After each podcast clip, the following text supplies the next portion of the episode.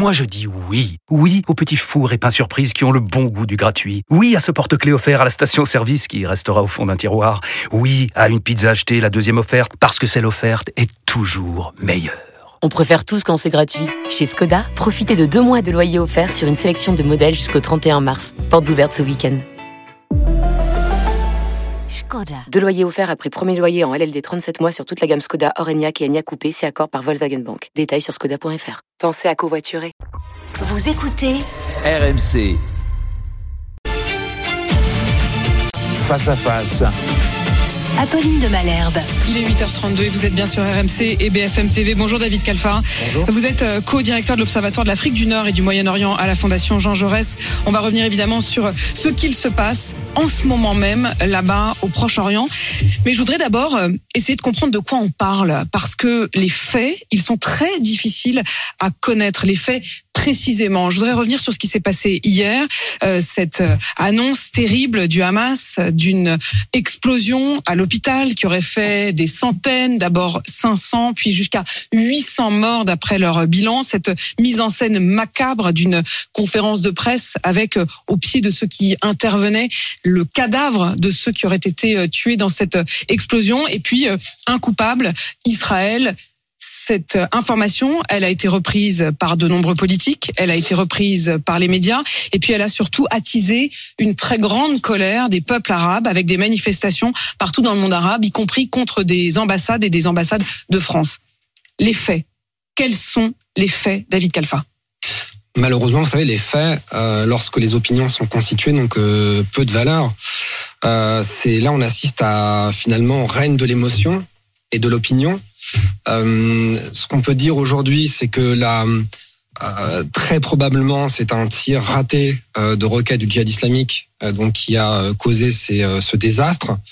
Moi, ce qui m'interpelle, si vous voulez, c'est la l'absence de précaution euh, avec laquelle un certain nombre de responsables politiques, d'observateurs, euh, ont très très vite euh, réagi, comme s'il y avait une espèce de commensurabilité des massacres euh, commis par le Hamas euh, dans le sud d'Israël et euh, les soi-disant massacres commis par Israël. Vous voulez dire ce... qu'il fallait en quelque sorte permettre de rééquilibrer, ça rassurait Ben, les je- je- commentateurs de Je me demande s'il n'y a rééquilibrer pas eu ce- cette, cette espèce de mécanisme psychologique de, de, comp- de compensation en effet. Euh, et je crois que euh, il faut quand même pas confondre l'équilibre sur le conflit israélo-palestinien. Les principes doivent être extrêmement clairs. Ils sont universalisables, c'est-à-dire deux États pour deux peuples, le droit à la sécurité pour Israël, le droit à l'auto- l'auto- l'autodétermination pour les euh, Palestiniens. Euh, ça, c'est une chose. Mais là, on est dans tout à fait autre chose. Ça, c'est, on parle de solutions politiques à moyen long terme. Mais dans le, court terme, il y a eu un, un massacre commis par une organisation euh, terroriste, euh, fascisante, euh, intégriste, Euh, et on peut pas mettre dans le même sac. Et, et, et, euh, si vous voulez mettre sur un pied d'égalité euh, un État démocratique éminemment critiquable, les Israéliens se privent pas pour le pour le critiquer. Ils critiquent leurs dirigeants, il y a des Ils manifestations. le il y a- font, ils le font à longueur de journée. Moi, je l'ai fait ces derniers mois pour pour critiquer cette coalition de droite et, et d'extrême droite. Et de l'autre côté, une organisation terroriste islamiste dont le- l'objectif stratégique est la destruction d'Israël et l'éradication de toute présence juive sur le territoire israélien. Donc, on voit bien là qu'il y a une espèce de faillite morale et intellectuelle à mettre vraiment dans le sur encore une fois euh, sur un pied d'égalité entre entre un État démocratique et euh, une Vous organisation parlez euh, d'une faillite morale, David Kalfa. On va y revenir parce que euh, je voudrais essayer de comprendre comment est-ce qu'il y a pu y avoir euh, euh, cet emballement et cette acception de ce qui apparaît aujourd'hui comme une fake news. Mais je vous repose la question des faits. Vous dites sur la question de l'origine du tir qu'il s'agit vraisemblablement euh, d'un tir raté de roquette qui provenait donc Du du, djihad islamique. qui est un, un des alliés euh, du Hamas. Ça, c'est pour ce qui est du tir. Quelle est la réalité de l'explosion? Est-ce qu'il y a une explosion majeure? Est-ce que l'hôpital a été détruit? Et combien de morts? Non, alors on- sait que l'hôpital n'a pas été détruit, c'est le parking qui a été euh, en- endommagé avec une dizaine de voitures euh, brûlées. Euh, les estimations des services de renseignement européens américains, c'est entre une dizaine et une centaine de morts. Le Hamas avait parlé de 500 morts, voire même de 1000 morts, donc on, on- on voit bien. On a revu à la baisse, c'est-à-dire le. Hamas lui-même Oui. revoit malgré tout à la baisse. Oui, mais on Le sent bien, bilan. si vous voulez, que le Hamas, euh, on est dans une guerre psychologique et ils utilisent quelque part euh, leur mort comme une espèce d'atout stratégique visant à, à diaboliser la riposte de l'adversaire, en l'occurrence euh, Israël. Et c'est la raison pour laquelle je crois qu'il faut être extrêmement prudent. Évidemment que les armées aussi conventionnelles mentent euh, en temps de guerre. C'est de la propagande. On est face à de la là, propagande. on est, là, on est dans la propagande.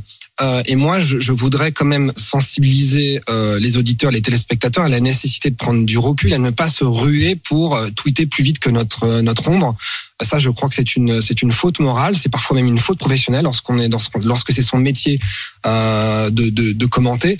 Et ce qu'il faut comprendre, c'est que je le disais à l'instant, une armée, évidemment, en temps de guerre, elle peut aussi mentir. Je veux dire, il y a des des objectifs de communication, de relations publiques voilà, bien entendu, euh, la raison d'État, c'est vieux comme le monde.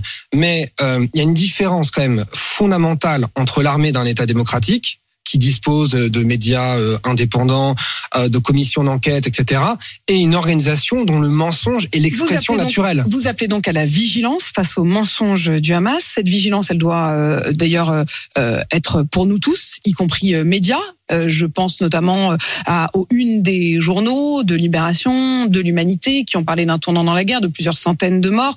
Euh, tout cela n'étant évidemment à l'époque donc pas vérifié. vous évoquez aussi la question des politiques. Vous avez dit qu'ils tweetent plus vite que leur ombre. je voudrais vous rappeler ce, ce, tweet, par exemple, du député LFI Thomas Porte, qui a tweeté le soir même, au moment où Israël commet un nouveau crime de guerre en bombardant un hôpital tuant 800 civils innocents, Gérald Darmanin, blablabla. La question, c'est donc dans ce tweet, il dit Israël a commis un crime de guerre. Il s'agit finalement, vous nous le dites, d'une requête qui provient du djihad islamique en bombardant un hôpital. Ce n'est pas le cas, visiblement, ce n'est pas l'hôpital qui était visé, tuant 800 civils innocents. Le Hamas aujourd'hui parle d'entre 10 et 50 morts. Oui, alors enfin. Euh, c'est politique, c'est donc politique. Oui, alors justement, moi je veux pas rentrer dans, dans la polémique politicienne. Moi, j'ai pas pour habitude d'être dans les attaques à dominem, mais manifestement, en tout cas, ce, ce, responsable politique est pour le coup totalement irresponsable. Alors je sais pas s'il l'a fait par cynisme, par incompétence ou par idéologie. À mon avis, pour euh, les trois raisons que je viens d'indiquer, les unes n'excluant pas les autres. Euh, et c'est particulièrement grave. C'est une faute politique, mais surtout une faute morale, euh, parce qu'on peut pas euh, verser des larmes de crocodile sur la, montée de l'antisémitisme en France d'un côté, en l'alimentant de l'autre par en reprenant à son compte la propagande d'un groupe islamiste terroriste qui a commis des massacres, les pires massacres depuis la, Seconde Guerre mondiale. Donc là, il y a quelque chose qui est absolument abject et ignoble dans ce type d'attitude. Mais je voudrais revenir sur un point que je, que je crois fondamental. Il faut comprendre que pour les organisations terroristes, le mensonge est une forme d'expression naturelle. C'est-à-dire qu'il faut relire Anna, Anna Arendt du mensonge à la violence. Elle explique très bien que dans les régimes totalitaires ou autoritaires, en l'occurrence, il faut pas oublier que le Hamas c'est un groupe terroriste et c'est un mouvement, c'est également un mouvement sociopolitique qui exerce son emprise de manière totalitaire sur la bande de Gaza. Il y a eu des répressions très violentes. Il y a, Contre sa propre population. Hein. Exactement. Il y a un mois à Khan Younes, ils ont cassé des bras, des jambes de manifestants qui euh, critiquaient la, la gouvernance ultra autoritaire du, du, du Hamas. Et puis par ailleurs, l'augmentation du coût de la vie, parce qu'il y a un désastre bah, en, raison, en raison de la gestion du Hamas. Hein. Il y a eu des milliards qui ont été dépensés dans la bande de Gaza, mais l'aide a été détournée pour, non pas pour euh, euh, construire des écoles, des infrastructures, etc., mais pour construire une infrastructure euh, terroriste dont on a bien vu les conséquences. Et ce mensonge, Anna Arendt le dit euh, de manière presque prémonitoire, c'est qu'il est constitutif, si vous voulez, du langage totalitaire. Et donc, on peut pas mettre sur un pied d'égalité une organisation pour laquelle la fin justifie les moyens et un État démocratique euh, qui lui dispose encore une fois de contre-pouvoir avec une presse libre capable justement de mener des enquêtes indépendantes. Sur cette question justement de la presse, de la presse libre capable de mener des euh, enquêtes, il y a aussi euh, l'appréciation du monde arabe. cette cette propagande, comme vous le dites, ce règne de l'émotion, du mensonge, il a nourri et on peut l'imaginer, c'est-à-dire dans la sincérité euh, de quelqu'un qui se dit il y a eu 500, 800 morts innocents qui sont dans un hôpital et qui auraient été ciblés comme il le pense à ce moment-là par Israël. Euh, la colère est immense. Elle s'est immédiatement déchaînée dans les rues, euh, à l'encontre notamment des ambassades, l'ambassade des États-Unis, euh, l'ambassade de France également. Est-ce que c'est une manière de chauffer à blanc ce qu'on appelle la rue arabe? Bien entendu, et d'ailleurs c'est une opération de communication, c'est terrible, à tombeau ouvert, qui a qui a réussi parce que faut quand même pas oublier qu'elle intervient précisément alors même que Joe Biden devait se rendre en Israël, mais aussi à Amman dans le cadre d'un sommet avec des pays arabes pour essayer justement euh, de trouver des solutions au moins humanitaires dans un premier temps euh, pour euh, mettre à l'abri le plus possible les populations civiles palestiniennes. Or, ce sommet a été annulé malheureusement. Donc, de ce point de vue-là, et annulé pour ça, parce que exactement parce que notamment le dirigeant de Jordanie ne pouvait pas vis-à-vis de sa propre population avoir l'air de dans ce contexte-là. Or, tout ça était faux. Et tout ça, cela était faux. Ce qu'il faut comprendre, c'est que, si vous voulez, euh, l'émotion, elle est tout à fait légitime. Je, veux dire, il faut à un en revenir à une, une dimension euh, universelle très simple, c'est que toutes les vies, évidemment, euh, se valent. Donc, on, peut tout à fait comprendre. C'est non seulement légitime, mais c'est presque un devoir moral de la part des gens qui soutiennent les Israéliens ou les Palestiniens, peu importe. au fond, de d'exprimer ce soutien. Euh, ça, c'est une chose. En revanche, reprendre à son compte la, la propagande des, des belligérants, c'en est une autre. Euh, donc, il y a une, une opération de manipulation. Ça relève de la guerre euh, psychologique. Malheureusement, cette opération de manipulation, elle a réussi. Je pense qu'il faut euh, maintenant, désormais, chaque, chacun d'entre nous en faire un peu notre mea culpa, et c'est-à-dire à, à être désormais et à l'avenir, parce que ça, ça risque de durer des semaines, voire des mois, probablement, faire extrêmement attention parce qu'on est aussi dans une guerre de l'information. Cette, ce, ce, ce- cette guerre, elle se, elle s'est déplacée très très vite dans le champ informationnel. Donc, on a tous une responsabilité, journalistes, euh, observateurs, experts, simples citoyens. On doit euh, prendre des précautions. responsabilité d'autant plus grande qu'il y a en quelque sorte des répliques ici même. Je voudrais qu'on y revienne dans un instant, mais d'abord euh, sur la situation aujourd'hui. Qu'attendent les Israéliens pour lancer ce qui semble être inévitable, une offensive terrestre? Il n'y a pas de réponse univoque à, cette question. On- Il y, a, plusieurs éléments. D'abord, je crois que euh, euh, si vous voulez, il y a une forme de colère, de sidération après après les massacres euh, qui ont été commis par par les miliciens islamistes du Hamas. Euh, les Israéliens sont encore en train d'enterrer leurs morts. Il y a plus, il y a plus de 200 corps qui n'ont pas été identifiés parce qu'ils ont été brûlés vifs. Et donc, euh, il est très difficile euh, de, de les identifier, de trouver des traces euh, d'ADN. Il faut comprendre la, la, la violence, euh, l'extrême cruauté, l'espèce d'orgie euh, dantesque et, et, et euh, euh, gore dans laquelle s'est vautré le Hamas, dont on voit bien d'ailleurs qu'il a emprunté à la fois les codes de communication et les méthodes à, à, à Daesh. Il y a une forme de daeshisation du, du, du Hamas. Vous évoquiez même euh, le nazisme tout à l'heure. Faut faire attention. Alors c'est le côté point euh, point Godwin, mais euh, ce que j'ai voulu dire, c'est pas, je compare rien, euh, je compare pas ça au, nazisme, mais il faut quand même. euh, en revanche, il y a un fait qui est absolument incontournable, c'est que c'est le pire massacre commis euh, contre des juifs depuis euh, la Shoah. Il y a, a pas de doute là-dessus. On parle de 1400 morts, plusieurs milliers de civils tués dans des conditions absolument euh, atroces. Ils ont été vraiment euh, massacrés avec des pendaisons d'enfants, avec des femmes éventrées, avec des femmes dont les fœtus ont été euh, extirpés de leur ventre. Enfin, c'est- inimaginable et indicible ce, ce qui s'est passé. Toutes les limites ont été franchies. Ils sont même le Hamas est même allé plus loin, parce que j'ai consulté un nombre d'experts sur euh, les exactions commises par euh, par Daesh. Euh, ils ne ils n'ont pas, à ma connaissance, décapité des nourrissons, ce qu'a fait le Hamas. Donc on voit bien vraiment l'extrême cruauté dont a fait preuve euh, l'organisation, dont le but est évidemment, euh, comme toute organisation euh, terroriste, de terroriser, de sidérer l'opinion publique israélienne. Terrorisé, sidéré, au point que il est difficile désormais, y compris pour un Joe Biden, de peut-il, doit-il devait-il raisonner euh, Israël, raisonner euh, Benjamin Netanyahou Faut-il mettre des limites à la réponse d'Israël? Oui, je le crois, parce que euh, vous savez, euh, c'est Camus qui disait qu'un homme, ça se retient. Euh, ce que je veux dire par là, c'est qu'évidemment, euh, Israël a le droit de se défendre. Il suffit pas de dire euh, que Israël a le droit de se défendre. Sou- souvent, il y a une espèce de déclaration un peu creuse de certains responsables politiques et observateurs qui parlent du, droit d'Israël à se défendre, mais qui, dans le même temps, finalement, le, le, le privent des moyens de se défendre. Donc il faut un peu être honnête intellectuellement. Cette guerre, elle sera sanglante, malheureusement, parce qu'elle se déroulera en milieu urbain. Euh, il suffit de regarder ce qui s'est passé, par exemple, à Mossoul en 2016. Euh, à Mossoul, ça a duré 8 à 9 mois. Pourtant, il y avait 100 000 soldats irakiens, sans parler des supplétifs milices chiites, des peshmerga et d'un appui aérien des Américains et de la coalition internationale. Il y a eu de très grands nombres de civils tués.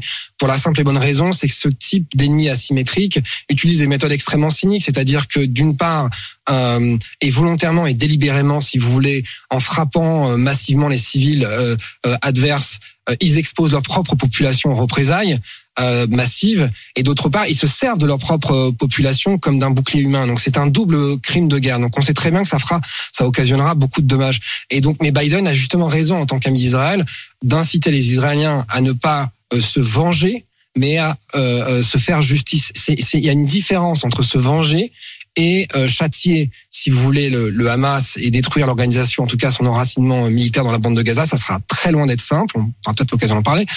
Euh, et je crois que c'est précisément ce que Biden a essayé de faire en, en venant en Israël, c'est-à-dire quelque part euh, en, en rappelant aux a-t-il Israéliens la a-t-il nécessité de respecter le droit international A-t-il humanitaire. réussi Je, je crois que oui, parce que d'une certaine manière, d'abord, ce qu'il faut dire, c'est que très concrètement, euh, il va y avoir un couloir humanitaire avec l'ouverture du point de Rafah. Alors probablement Enfin, euh, pas aujourd'hui. Pour l'instant, c'est 20 camions. c'est ça, c'est pas du tout suffisant. Il en faudra une centaine, mais c'est mieux que rien. Et il faut absolument, évidemment, inciter les Israéliens, mais aussi les Égyptiens, parce qu'on parle pas- beaucoup des Égyptiens. euh, qui pour à- l'instant n'accep- n'acceptent pas l'idée, par exemple, d'accueillir un certain nombre de populations euh, euh, de Gaza pour les protéger sur leur sol. On est oui, d'accord. et à ce sujet, oui, tout à fait. Et à ce sujet, alors, il y a, il y a un aspect crise économique majeure. C'est un État failli. Hein, L'Égypte, euh, donc une vraie crainte, si vous voulez, avec une incapacité à euh, finalement héberger près d'un million de, réfugiés. Donc cette dimension économique et aussi une dimension sécuritaire côté égyptien, parce qu'il y a une vraie crainte aussi d'une collaboration, de coopération entre les miliciens du, Hamas et l'État islamique au Sinaï. Euh, il y a beaucoup de combattants euh, de l'État islamique au Sinaï qui sont d'anciens euh, combattants du, Hamas. Mais à ce, sujet, euh, il faut pas tomber dans le panneau de la communication euh, des monarchies et autres euh, euh, gouvernements euh, arabes dans la région, républiques arabes dans la région, qui sont des régimes autoritaires. Et il y a une espèce il y a une espèce de théâtre d'ombre, c'est-à-dire qu'en réalité ils sont très contents. Enfin, ils se, ils verseront pas une larme si euh, Israël défait militairement le Hamas. Pour la simple et bonne raison, c'est que je vais te prendre deux exemples pour les Saoudiens comme pour les. David Calfin. Le Hamas, c'est la branche palestinienne des frères musulmans. Or, les frères musulmans sont considérés comme terroristes par euh, euh, les Émirats arabes unis et l'Arabie euh, saoudite. Euh, Donc, euh, tout comme les Égyptiens considèrent que le Hamas, euh, la- la- le- les frères musulmans, est aussi une organisation terroriste. euh, et ils craignent une contagion à leurs frontières. Donc évidemment, il y a ces condamnations officielles, mais dans les coulisses, euh, ils incitent les Israéliens à faire extrêmement attention euh, à ne pas justement s'en prendre à la population civile palestinienne. Mais, Mais- mais, tant qu'ils s'en prennent à, à au Exactement. Hamas, Si euh, les, les Israéliens euh, parviennent à détruire militairement le Hamas, non seulement ils ne verseront pas une larme, mais au contraire ils s'en réjouiront. Donc d'une certaine manière, Israël fait un peu le sale boulot pour un certain nombre de pays arabes qui se retrouvent un peu en porte-à-faux par rapport à l'opinion publique. C'est pour ça qu'ils condamnent d'un côté, mais, qui- mais de, de l'autre, en réalité, ils comprennent. diplomatiquement, c'est une chose et euh, du point de vue de leur opinion publique, c'en est une autre. David. Kalfa, je rappelle pour ceux qui nous rejoignent que vous êtes co-directeur de l'Observatoire euh, de l'Afrique du Nord et du Moyen-Orient pour la Fondation Jean Jaurès. Vous avez mentionné les frères musulmans. Euh, de manière assez surprenante, les frères musulmans émergent aussi dans le débat ici en France, dans la bouche de Gérald Darmanin, qui euh, a euh, estimé que euh, euh, Karim Benzema serait de notoriété publique, proche des frères musulmans. Il a d'ailleurs maintenu ses propos hier soir sur BFM TV. Est-ce que vous qui êtes fin connaisseur de tout ce monde-là, vous estimez qu'il y a, oui, des signaux qui font que c'est de notoriété publique? Moi, j'ai pas vraiment envie de rentrer dans ces polémiques-là. J'ai l'impression que ce dossier, il est un peu faible, pour tout vous dire. Je sais pas si vraiment il dispose d'éléments pour euh, pour pour l'étayer euh, d'un point de vue, on va dire matériel. Euh, je n'ai je n'ai pas ces éléments. Donc, euh, pour, pour vous, en tout cas, en apparence, tant que vous n'avez pas d'informations dont Oui. peut-être disposerait le Oui. ministère de l'Intérieur, je crois que c'est en plus par ailleurs, je crois que c'est pas vraiment le moment. En revanche, euh, moi, si vous voulez, ce qui m'a choqué et profondément déçu parce que j'aime beaucoup le joueur, je- il est absolument fantastique, mais dans l'attitude de Karim Benzema et d'un certain nombre d'autres joueurs, c'est pas le seul. Euh, je comprends tout à fait euh, qu'il ait exprimé publiquement euh, son soutien à la population palestinienne. Il a bien raison parce que c'est eux qui payent le prix de ce conflit, tout comme les civils israéliens payent le, prix de, ce conflit. En revanche, à aucun moment il n'a exprimé une quelconque compassion ou empathie à l'endroit des civils qui ont été massacrés euh, par les terroristes du, du Hamas. À aucun moment il le condamne le Hamas et son idéologie euh, mortifère. À aucun moment il manifeste euh, une quelconque empathie envers les, les otages. Moi, ce qui me frappe, c'est le silence assourdissant d'un certain nombre de joueurs de foot. Alors évidemment, on leur demande souvent de se prononcer. Je peux comprendre aussi que certains se disent bon, ce conflit il est compliqué, mais là, je crois que ce qu'ils ne comprennent pas, c'est qu'on n'est pas dans une énième, dans un énième cycle sisyphéen d'attaques et de représailles. On est dans quelque chose de tout à fait différent. C'est-à-dire que des massacres à très très grande échelle ont été commis avec une cruauté absolument abyssale et, et, et, et- et innommable.